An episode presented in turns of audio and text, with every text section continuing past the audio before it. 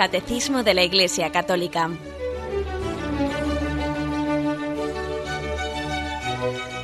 Un programa dirigido por Monseñor José Ignacio Munilla, Obispo de San Sebastián.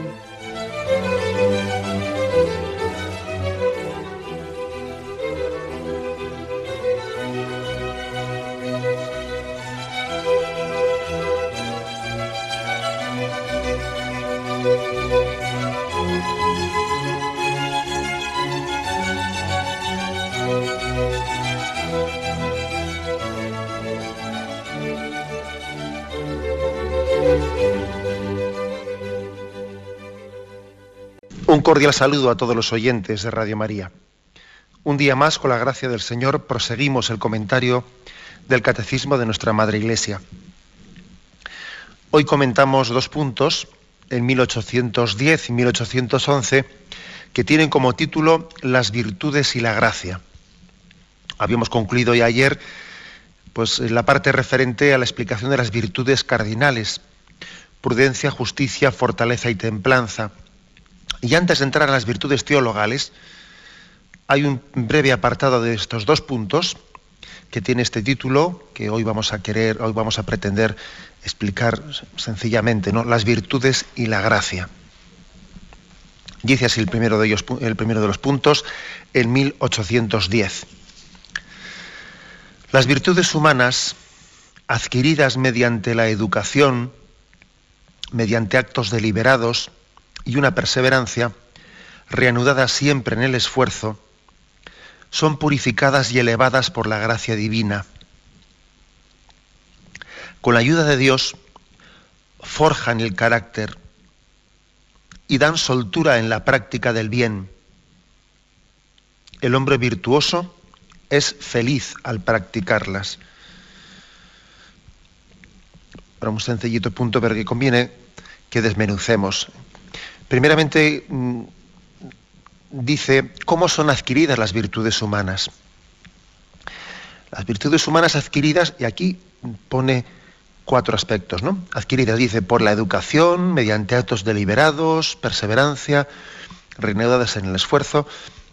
Primero dice, por la educación. Hay muchísimas virtudes que nosotros casi las tenemos sin darnos cuenta de que las tenemos. Y las tenemos gracias a la educación que hemos recibido.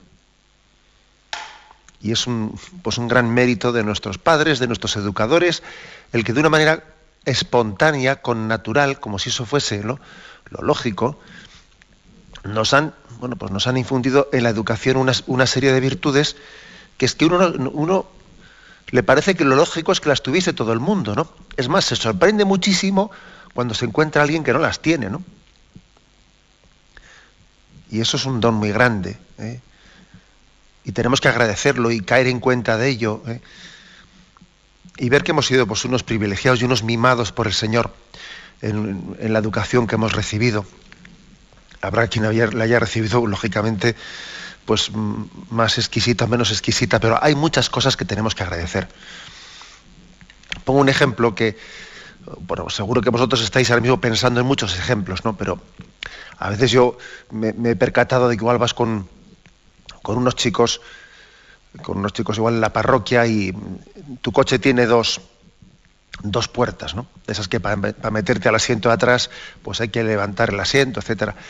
Vas con un coche, vas con de esos de dos puertas, y con unos chicos jóvenes o lo que sea, y de repente todos ellos se ponen a, a pelear y a discutir porque todos quieren ir en el asiento de adelante, ¿no? Y tú te quedas sorprendido y dices, pero hombre, lo lógico sería que, uno dijera, no, vete tú adelante, vete tú adelante, yo, yo, me meto atrás, ¿no? Y te das cuenta que ellos no han sido educados en esa prontitud para elegir el asiento de atrás. Que a ellos lo que les sale es, yo el asiento delante, yo el asiento delante, y te quedas sorprendido, ¿no? Te quedas sorprendido porque a ti te han educado, pues que lo lógico siempre es ceder el otro, ese asiento al otro, y tú lo haces espontáneamente y sin darte cuenta. Y lo que para ti casi es con natural, te das cuenta que para ese chico es heroico. Es, heroico, es más, vas y, lo explicas y te dice, pero qué cosas, José Ignacio, ¿no? ¿Qué cosas te han enseñado a ti?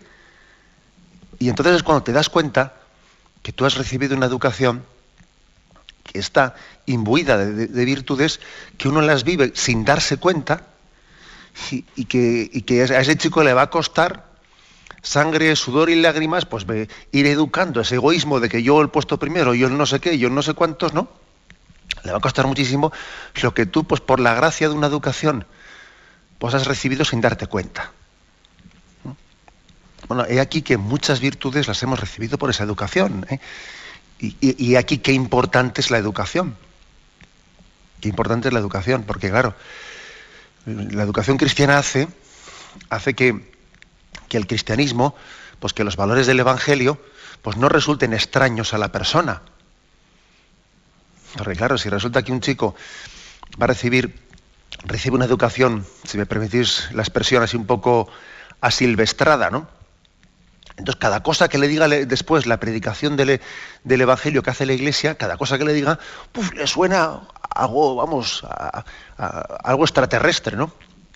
O le habla de ceder el puesto, le habla de esto, le habla de la castidad, le habla de, la, caridad, y cada cosa que, que se le predica le resulta, mm, vamos, lejanísima de poder ser alcanzada, porque el presupuesto de educación del que partía, pues es que es muy asilvestrado, claro.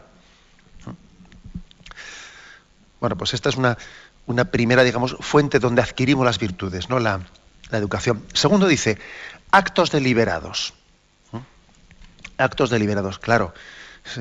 Por supuesto que aparte eh, de ese ejemplo que he puesto antes, que uno ciertas virtudes las vives que casi sin darse cuenta le, le, brotan espontáneamente, eso no quiere decir que alguien esté totalmente ¿no? condicionado por la educación que ha recibido, claro, eh, de la misma manera que por desgracia podemos rechazar una buena educación en la que hemos nacido, y uno puede terminar por rechazarla, ¿no? Y vivir de una manera contraria a esas virtudes en las que ha sido educado, también puede ocurrir lo contrario, ¿eh? por supuesto. Alguien también a base de actos deliberados puede adquirir unas virtudes en las que al principio no fue educado, pero que viene pues con la gracia de Dios y con su, eh, con su colaboración fiel y constante las va adquiriendo. Y los actos, los actos deliberados suponen una constancia, suponen una perseverancia. Es verdad, fijaros, es verdad que podría ocurrir que una persona adquiera una virtud, pues solamente por, por en un momento determinado. ¿eh? en un momento determinado es algo así un poco que le impacta tanto que le hace adquirir esa virtud, ¿no? Pues por ejemplo, ¿eh? Eh, imaginaros que alguien le llega la, noticia de que, de que un familiar suyo pues tiene un cáncer de garganta y, entonces a él le impacta mucho esa noticia y en ese momento toma una resolución de decir voy a dejar de fumar. Bueno, pues resulta que ha habido un, momento puntual y concreto y en ese acto adquiere, a partir de ese momento, adquiere esa virtud de, de, ese superar, ¿no? Pues esa, pues bueno, pues esa tendencia que tenía. Bien, puede ocurrir ¿eh? que hay algo que, un, hecho puntual a partir del cual se adquiera una virtud, bien sea para rechazar algo o para, adquirir un, hábito bueno. Pero lo lógico no suele ser eso. Lo lógico suele ser que una virtud, para adquirirla, tenga que tener con mucha repetición y reiteración del acto. La virtud es un hábito, por lo tanto el hábito, lo lógico, salvo honrosas excepciones, como he puesto ese caso, ¿no? Eh, lo lógico suele ser que requiera una reiteración para que uno se sienta, se vaya consolidando, se vaya consolidando. La virtud cuesta adquirirla digo, mm, hablando en términos genéricos, porque siempre, como he dicho, existen excepciones y nadie puede decirle a la gracia de Dios eh, cómo tiene que hacer las cosas, que Dios es soberano y en su soberanía pues puede dar gracias contundentes que alguien, bueno, pues le puede dar la gracia de transformarle eh, así momentáneamente, pero no suele ser lo más frecuente. Lo más frecuente es que la adquisición de una virtud conlleve un esfuerzo personal. Aunque luego, luego, cuando alguien ha adquirido ¿no? esa, esa virtud, él obra espontáneamente sin que le cueste esfuerzo. Una persona que ha adquirido una, una, determinada virtud, luego no le cuesta, le cuesta mucho menos hacer el bien que al que no tiene esa virtud. Por ejemplo, el que tiene la virtud de ser sacrificado, de ser, mortificado, pues a él le cuesta muy poco, le cuesta muy poco, pues eh, levantarse de la mesa y ponerse a fregar los platos, le cuesta muy poco. Sin embargo, al que no tiene, no tiene esa virtud adquirida, tiene que hacer un esfuerzo para arrancarse y para decir, ay, Dios mío, qué, qué, qué esfuerzo, que he hecho algo heroico, ¿no? No, no, de heroico nada. El que, el que es virtuoso es el otro. El que lo ha hecho de una manera que, como lo tiene asumido, integrado en su vida, es decir, virtuoso no es aquel que hace un acto mm, esporádico, ¿eh? que le cuesta sudor y lágrimas, y dice, oh, qué virtud. No, no, qué falta de virtud, que es distinto. Qué falta de virtud, porque lo que ha demostrado es que como no tiene esa virtud, le cuesta muchísimo hacer eso. El que es virtuoso es el que le sale espontáneamente, pues oye, levantarse y fregar y recoger la mesa, mientras que a otros lo que les sale es pues quedarse allí tumbados en el sillón y coger el, mando a distancia y pegarle al zapping de la televisión, ¿no? O sea, virtud no es, por lo tanto, hacer algo excepcional, sino llegarlo a adquirir como un hábito de vida, ¿no? Que alguien lo, lo integra en su propia vida.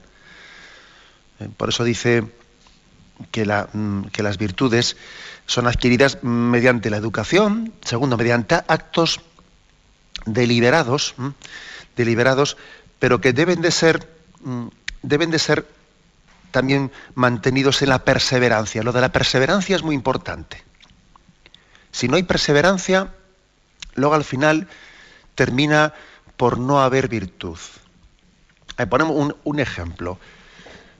Un seminarista en el seminario, pues allí él adquiere más o menos el, hábito de madrugar. Y bueno, y parece que, ¿eh? parece que esa virtud la ha ido adquiriendo, ¿no? Pero claro, luego llegan las vacaciones y en cuanto que llegan las vacaciones se desordena totalmente y ese orden de vida que él tenía en el seminario de madrugar, de rezar, de tener una vida Claro, llegan las vacaciones y, no es capaz de rezar nada, no es capaz de coger un libro, no pega pie con bola, pequeño desastre. Entonces vamos a ver, mm, ¿qué pasa? Que, pues qué pasa que, esos hábitos que tenía en el, en el seminario, por mucho que los estuviese repitiendo día tras día, día tras día, no han llegado a ser virtud, eran meros hábitos, pero no eran virtud porque les faltaba, primero, perseverancia, la prueba es que a la primera que se le ha dejado a su, eh, a su libre albedrío no ha habido perseverancia. Segundo, le ha faltado, podríamos decir, eh, conciencia, le ha faltado eh, motivación, convencimiento, voluntariedad suficiente. Ojo, que es que para que algo llegue a ser virtud, no meramente por repetirlo mecánicamente, ya es virtud. Es que no, no la mera repetición mecánica sino el haber llegado uno a tener motivación en ello, a tener convencimiento, una voluntariedad suficiente. He puesto el ejemplo ese, ¿no? De, pues, de una persona que está en un contexto determinado y allí pues parece que es muy ordenada su vida, pero luego resulta, luego resulta que le sacas tú de, ese contexto y, y nada, y se desarbola totalmente. Pues dice uno, pues no, eso no, eso no es virtud. No es virtud. Como tampoco es virtud, el caso que, he puesto yo antes, el caso de que, bueno, pues de que un, chico, pues, eh, o un, vamos, un chico, un adulto, que no es lo mismo, ¿no? Pues una persona tiene la capacidad de hacer un acto, pues, muy, aparentemente muy generoso, ¿no? En un, en un lugar determinado, pues por ejemplo, en, el entorno del trabajo, ¿eh? y dice, pues fíjate tú, que, qué generoso que es, que, que es capaz de, de suplirle voluntariamente pues un turno a sus compañeros o tal o cual, le suple trabajo y tal cual, y luego llega a casa y en casa no hay quien la aguante, de generoso nada, y no, y no pega un palo al agua y allí no, no, vamos, no alivia el trabajo de su mujer y de nadie. Entonces, ¿esa persona es virtuosa? Pues no, no es virtuosa. Porque una virtud tiene que ser un hábito que lógicamente se ejerce, se ejerce en todos los sitios. Cuando alguien hace un acto bueno en un sitio determinado y no en otro, eso de virtud no tiene nada. O el caso que he puesto ese de, del seminarista, que durante el curso tiene una vida muy ordenada, pero luego ya los tres meses de verano y es un desastre. Pues también falta virtud, porque uno no puede, o sea, un hábito no puede ser un hábito en momentos determinados, no, tiene que ser perseverante, ¿no? Y para que sea perseverante, pues tiene que tener motivación, convencimiento, voluntariedad suficiente, no es únicamente una, eh, un, algo mecánico, una virtud no puede ser algo mecánico, sino que uno poco a poco tiene que ir asumiendo. Por eso, eso que he dicho antes de que hemos sido educados desde pequeñitos en virtudes, casi sin darnos cuenta, según vamos creciendo, esos casi hábitos inconscientes, que buenos, ¿no? virtuosos, en los que se nos ha educado, es importante que vayamos cayendo en cuenta de eso, eh, motivándolos, de alguna manera, pues reflexionándolos, teniendo una voluntariedad en ello, hay que ir teniendo conciencia para que la cosa sea virtuosa y no sea meramente mecánica.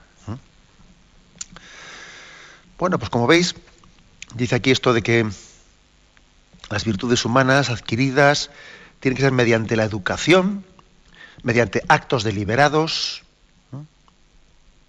Eh, a mí y a cualquiera de nosotros nos condiciona mucho la educación que hemos tenido pero no nos determina.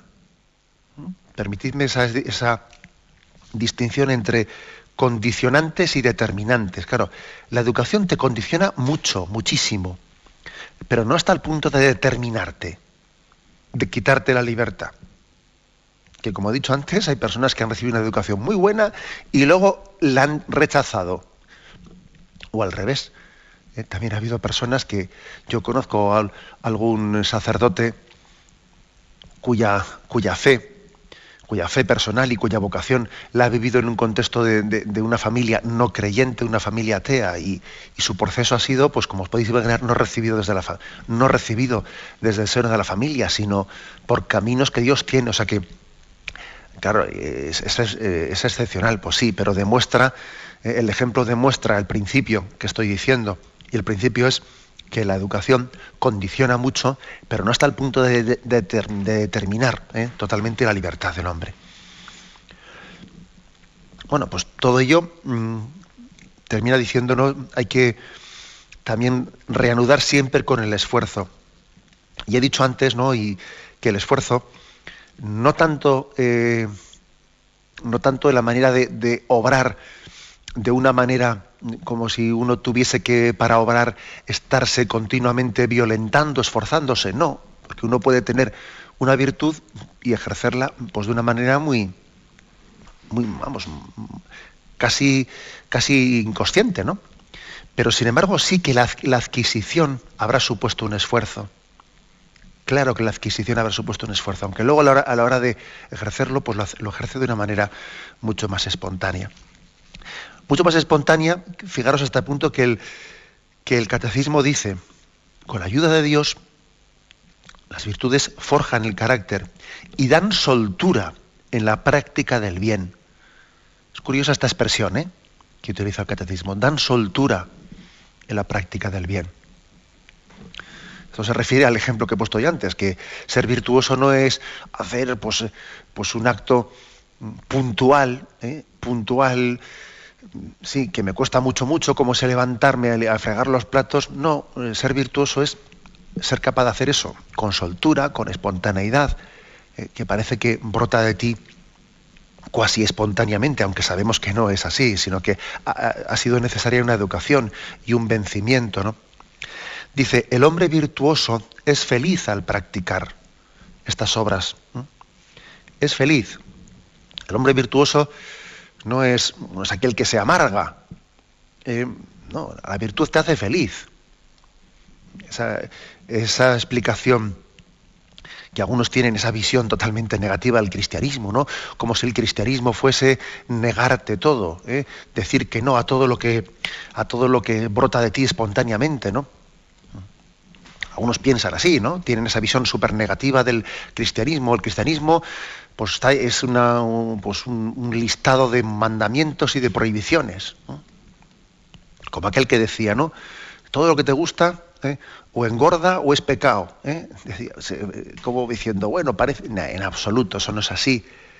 El cristianismo, la, vivencia, el seguimiento de Jesucristo te hace feliz.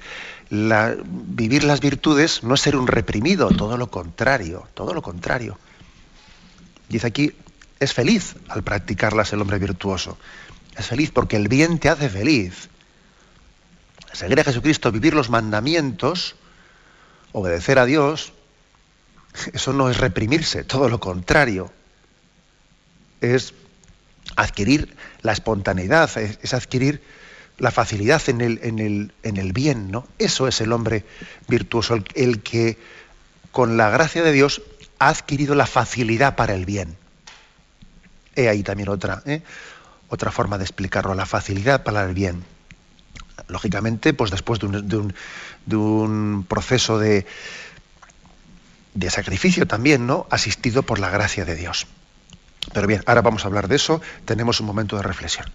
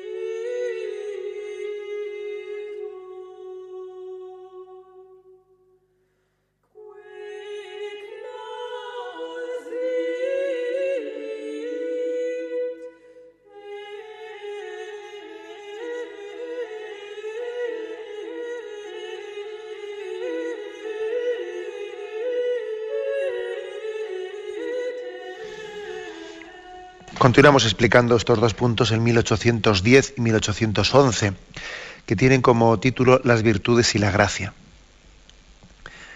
Había dejado sin comentar el hecho de que esas virtudes humanas que han sido adquiridas mediante educación, actos deliberados, perseverancia, esfuerzo, eh, luego dice, matiza el catecismo, son purificadas y elevadas por la gracia divina. Son purificadas y elevadas por la gracia divina. No podemos, eh, no podemos establecer una frontera, decir, ¿no? Hasta aquí llega mi esfuerzo, a partir de aquí es la gracia de Dios. No, gracia de Dios y colaboración y esfuerzo humano están fundidos, eh, están fundidos ambos dos pues en, en la realidad, en la práctica. De hecho, ese esfuerzo humano que el hombre hace está asistido eh, por la gracia de Dios. Y se puede decir que al mismo tiempo, pues que una obra es obra del hombre y también se puede decir que es obra de Dios. ¿Sí? Porque es obra del hombre en el sentido que hay una causa-efecto, una causa natural. Pero al mismo tiempo es obra de Dios porque es que esa, esos, dones y cualidades naturales con los que el hombre ha hecho ¿eh? pues esa obra buena han sido inspirados, asistidos, acompañados por la gracia de Dios luego es importante ¿eh? que, nunca, que nunca pensemos en las virtudes humanas como algo al margen, independiente de, como si primero yo, con mis fuerzas, con mis solas fuerzas humanas, estuviese eh, practicando unas virtudes y luego a partir de ahí ya viene la gracia de Dios en un estado ya místico, que no, que no. La gracia de Dios desde el primer momento nos está asistiendo.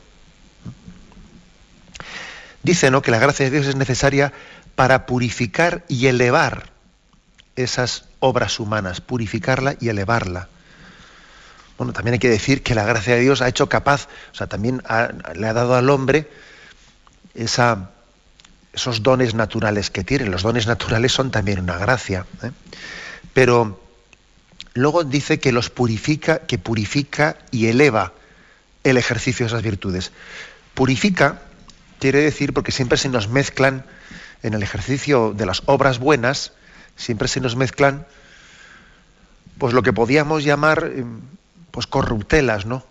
O intenciones no suficientemente puras, una intención no suficientemente transparente, el hacer las cosas, pues no ya, no meramente por la gloria de Dios y el bien de los hermanos, sino el hacerlas buscándose a sí mismo, buscando la propia gloria, eh, buscando el ser reconocido. es fácil que, uno haciendo cosas en sí mismas buenas esté mezclando intencionalidades que son turbias, por eso es importante que la gracia de Dios nos asista para que incluso las obras buenas que hagamos pues, tengan esa transparencia, ¿eh? esa transparencia de decir, Señor, yo quiero obrar el bien para gloria tuya y bien de mis hermanos. No, con otras intencionalidades segundas que se cuelan ahí pues, por, la, por la rendija de la puerta de abajo, ¿no? Intencionalidades casi inconscientes, pero que acaban luego teniendo una fuerza grande, que son turbias, ¿no?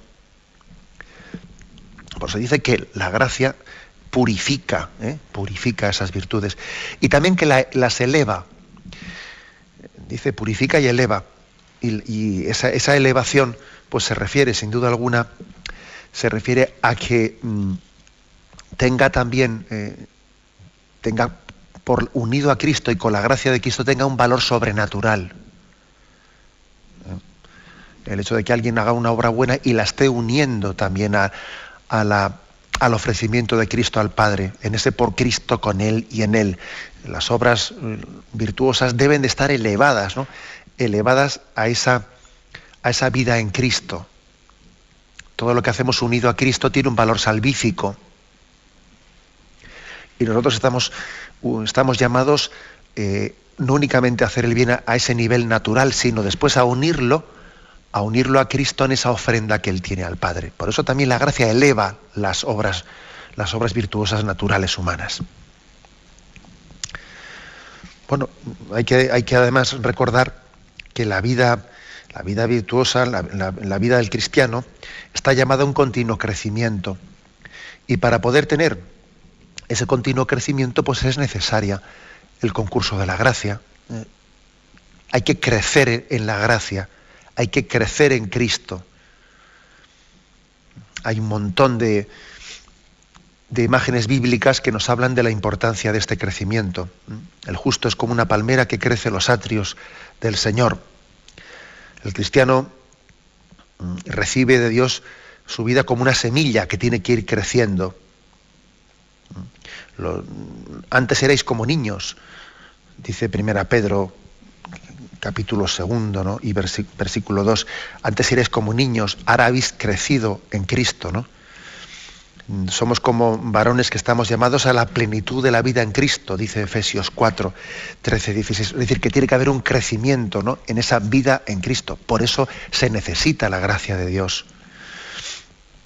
Es Dios quien da el crecimiento. ¿eh? Fijaros ese texto de 1 Corintios 3, 7. Es Dios quien da el crecimiento texto impresionante este, ¿eh? que nos, recuerda que si la gracia de Dios, pues no somos nada. ¿eh? Lo leo. Yo planté, Apolo regó, mas fue Dios quien dio el crecimiento, de modo que ni el que planta es algo, ni el que riega, sino Dios que hace crecer.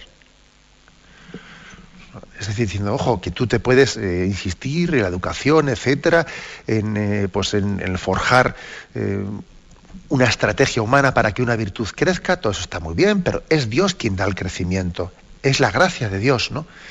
la que está haciendo que tú, que tú vayas adelantando en la vida cristiana. Es, por lo tanto una, una llamada a que nos demos cuenta de que en las obras buenas que Dios nos concede la gracia de poder realizar, ¿eh? y acostumbrémonos a este lenguaje, ¿eh? acostumbrémonos a este lenguaje, ¿no? En las obras buenas que Dios me da la gracia de poder realizar. ¿eh?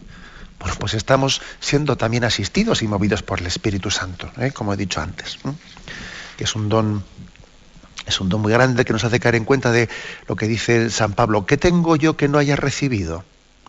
Por la gracia de, Dios soy lo que soy. ¿Eh? Dice 1 Corintios 15, 10. Por la gracia de Cristo soy lo que soy. ¿eh? Si hacemos obras buenas es porque somos asistidos ¿no? por esa gracia de Dios. Bueno, fijaros que mm, el magisterio de la Iglesia en este respecto es muy claro, remarcando cómo somos sostenidos por la gracia. En toda obra buena, no es que yo empiece y luego, ¿eh? y luego pues recibiré un plus de la gracia. No, no, sino que eh, Él mismo nos, inspira primero, ¿eh? la fe y el amor para realizar y para esa entrega en las obras virtuosas. Esto es, por lo tanto, algo importante que, que tiene que ser recordado. Bien, tenemos un momento de reflexión y continuaremos enseguida.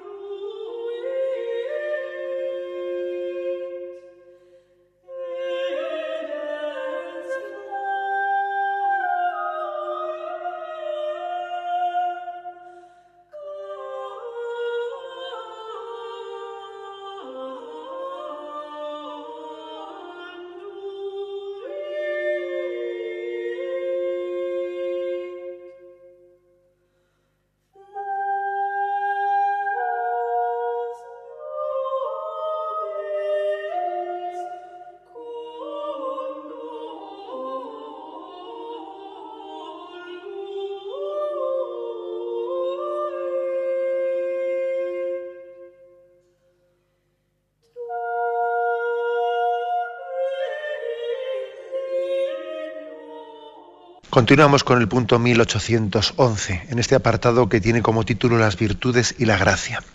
Dice así, Para el hombre herido por el pecado, no es fácil guardar el equilibrio moral. El don de la salvación por Cristo nos otorga la gracia necesaria para perseverar en la búsqueda de las virtudes. Cada cual debe pedir siempre esta gracia de luz y de fortaleza, recurrir a los sacramentos, cooperar con el Espíritu Santo, seguir sus invitaciones a amar el bien y a guardarse del mal. Bueno, eh, aquí la afirmación es muy clara, es diciendo, ojo que no podemos ser ingenuos, no podemos tener un optimismo, eh, un optimismo antropológico y moral que, no parta de la, de la, realidad. Nosotros partimos de la realidad de que el hombre, el hombre es débil, el hombre es débil, que el pecado original, unido a toda la historia nuestra, de, nuestras infidelidades, por las cuales luego se nos pasa factura, que claro, tenemos aquí, estamos muchas veces, cuando dice eso de que en el pecado está la penitencia, pues claro que es verdad. La historia de los pecados de nuestra vida ahora nos hace más débiles, ¿no? Y claro, y no es tan fácil ser virtuoso porque em, espíritu es fuerte, pero la carne es débil, y la carne está debilitada, pues por todos esos pecados de nuestra vida. Luego, vamos a ser claros, no es, posible la virtud, y máxime la virtud plena y constante y perseverante, sin, sin no somos sanados por la gracia de Cristo de todas esas huellas que el pecado ha dejado en nosotros. Por tanto, lo primero es la penitencia. ¿eh? Sin, la, sin, la, penitencia no, no es posible. ¿eh? Es como si uno tiene una losa de piedra en un campo pues el agricultor no podrá allí hacer germinar la tierra, por mucho que trate de sembrarla y regarla, lo primero que tendrá que hacer es quitar de allí la, losa, ¿no? Retirarla, porque si no allí no hay quien siembre nada, es una losa muy ancha, muy amplia que está tapando todo el suelo. Así también eh, en la vida, en la vida de, crecimiento en las virtudes, lo primero para crecer en las virtudes es la, pues ejercer vivir la virtud de la penitencia, recurrir al sacramento de la penitencia. De lo contrario, ahí no hay quien le dé la vuelta a la cosa y no hay quien crezca en virtudes. Bueno, eso por un lado. Y luego también dice recurrir mucho a la, oración de petición, claro, la oración de petición es, eh, básica. ¿eh? Uno tiene que pedir la gracia de crecer en las virtudes. Y esto poco lo hacemos, ¿eh? porque muchas veces las, virtudes, perdón, las oraciones de petición se suelen referir a necesidades, ¿no? A necesidades que tenemos, pues más bien de tipo humano, pero que pocas veces en nuestra oración de petición le decimos al Señor, concédeme que crezca en la prudencia, justicia, fortaleza y templanza. Concédeme crecer en la fe, esperanza y caridad. Concédeme crecer en las virtudes, ¿no? Que viva más conforme a tu diseño. Hay que, hay que pedirlo. Porque al pedirlo, uno se, se está capacitando para recibirlo. La oración de petición al hombre le da disposición para recibir de Dios los dones. No, pedimos ni para refrescarle la memoria a Dios, por si se hubiese olvidado, ni para convencerle, que ya está muy convencido Dios. ¿eh? Pedimos porque cuando uno se hace mendigo de la gracia y mendigo también de, pedir que el Señor fortalezca nuestras virtudes, pues nos estamos capacitando para recibirlas. Es importantísimo que el hombre, porque además, entre otras cosas, si no pide eso, el no pedirlo manifiesta que para, que para mí no es importante. Así de claro. O sea, ya solamente la falta de oración de petición delata, deja al descubierto que para mí eso no es trascendental. Por lo tanto, es muy importante que en la oración de petición yo pida ser santo, pida la santidad, pida la, la vida virtuosa y lo pida como, como la petición principal de mi vida. ¿no? Yo creo que la petición principal de mi vida pues es el don de la salvación, el don del cielo y este don de la santidad, de crecer en virtudes, que al fin y al cabo son la misma cosa. ¿eh? Pero esa es la oración principal. ¿no? Y luego también dicen aquí, pues eso de cómo tenemos que pedir luz, fortaleza, recurrir a los sacramentos, claro, eh, es básico recurrir a los sacramentos porque sabemos que los sacramentos eh, contienen la gracia que significan. ¿Os acordáis que esto lo explicamos en, los capítulos referentes a, la liturgia y a los sacramentos? Eh, los sacramentos contienen lo que significan. Son, decíamos, mm, signos sensibles que confieren la gracia, confieren la gracia. Por lo tanto, tienen una, efectividad. ¿eh?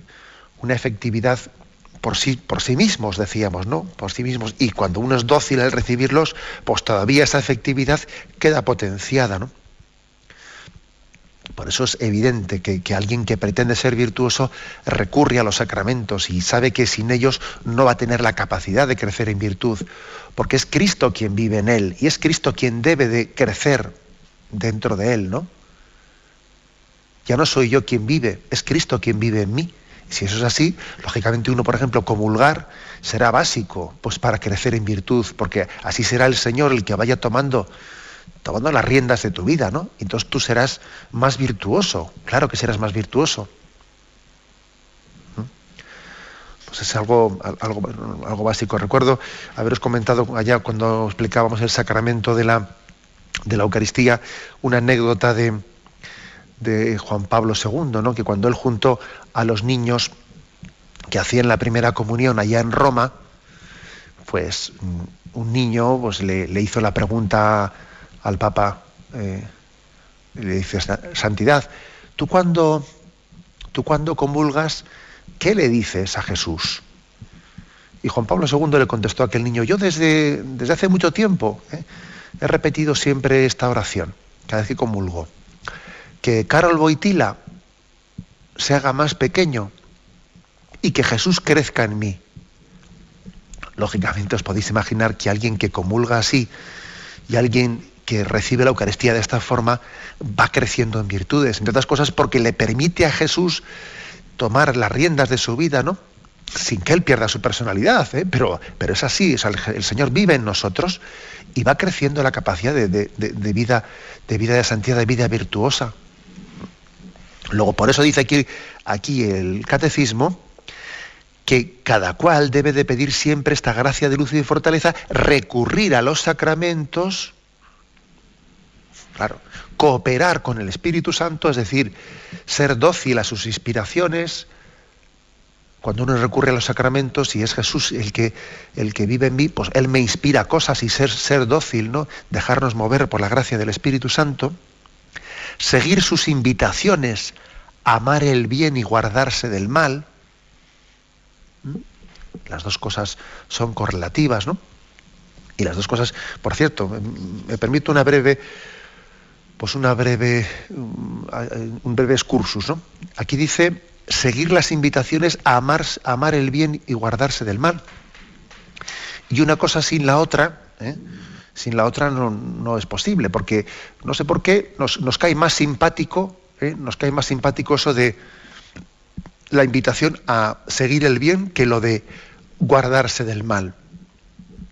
Pero claro, lo que no puede ser es que yo intente eh, una vida virtuosa sin poner todo lo que esté en mi mano para, mm, para preservarme del mal. ¿eh?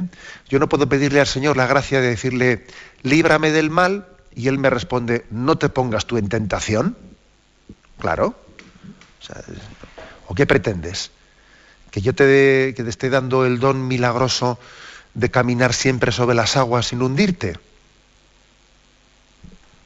Si, si en un momento determinado eh, tal, tal don y tal gracia fuese necesaria, el Señor nos asistiría, ¿no?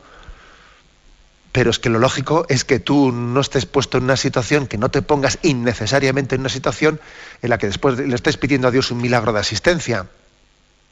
¿Mm? Digo yo, ¿no? O sea, que cuando alguien, que cuando le rezamos al Señor, no nos dejes caer en la tentación, Él también te responde y te dice sí, y tú de paso no te pongas en ella. Claro, o sea que también la vida virtuosa supone también eh, el don, el don profético de, administrar mis presencias y mis ausencias. Este no, este no es mi lugar, este no es mi sitio. Aquí, aquí no me corresponde estar, porque me estoy poniendo en tentación, me estoy poniendo en una situación en la que, la que no es prudente estar. Pues eso también es, eso también es ser virtuoso. Ser virtuoso no es ser un machote, ¿no? Que uno dice, yo estoy aquí ¿eh? en mitad del peligro y no caigo. Qué virtuoso que soy. Eso no es ser virtuoso. ¿eh? Eso es de alguna manera, eh, poner en peligro, ¿no? Estar, estar de alguna manera jugando a ser fuerte. Y no hay que jugar a ser fuerte. Eh, hemos hecho una. No, claro, es que eso no, eso no es virtud, eso de que alguien, eh, pues, le dice un joven a otro, ¿no? Eso de que tú no quieras entrar en este bar porque aquí fumen porros y loto y loto y lo otro, eso no es virtuoso. Virtuoso es estar aquí, tenerlo delante tuyo y tú no caer en ello. Eso es ser virtuoso. No, eso, es ser presuntuoso, que es distinto. Y dice la Sagrada Escritura, el que se crea muy seguro tenga cuidado. Vas a ver tú cómo cae. Ser virtuoso no es eh, confiar en tus fuerzas, ¿no? Ser virtuoso es ser humilde, ser humilde, dejarse mover por la gracia del Señor. ¿eh? Y entre otras cosas, para seguir sus invitaciones a amar el bien y a guardarse del mal, ¿eh? y a ser capaz de huir del mal, como dice aquí este punto del catecismo, que es muy práctico, muy práctico. ¿eh? Bien, pues lo dejamos aquí. Hemos comentado estos dos puntos en 1810 y 1811, las virtudes y la gracia. Bien, me despido con la bendición de Dios Todopoderoso. Padre, Hijo y Espíritu Santo, descienda sobre vosotros. Alabado sea Jesucristo.